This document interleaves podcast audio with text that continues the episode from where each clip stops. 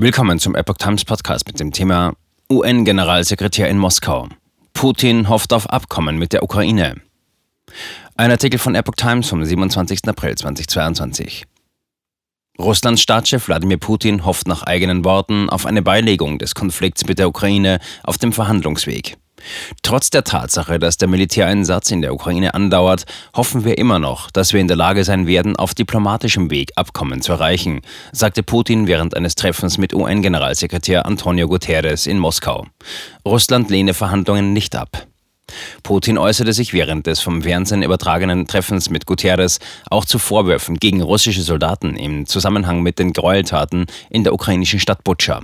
In Butscha habe es eine Provokation gegeben, mit der die russische Armee nichts zu tun hatte, sagte Putin.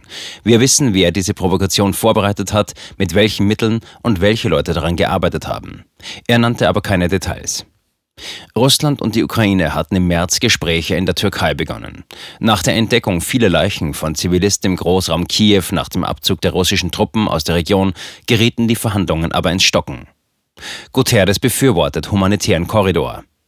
Guterres forderte beim Treffen erneut eine Zusammenarbeit Moskaus und Kiews mit den Vereinten Nationen, um Fluchtkorridore für Zivilisten in der Ukraine zu schaffen und die Lieferung humanitärer Hilfsgüter in das Land sicherzustellen. UN-Sprecher Stefan Dujarric erklärte, Guterres und Putin seien sich grundsätzlich darin einig gewesen, dass das Internationale Komitee vom Roten Kreuz IKRK an der Evakuierungsaktion für im Industriegelände Azovstal in Mariupol verschanzte Zivilisten beteiligt sein sollte. Weitere Gespräche zu diesem Thema werde es zwischen dem russischen Verteidigungsministerium und dem Amt der Vereinten Nationen für die Koordinierung humanitärer Angelegenheiten OCHA geben. Guterres hat am Dienstag in Moskau zunächst den russischen Außenminister Sergei Lavrov getroffen.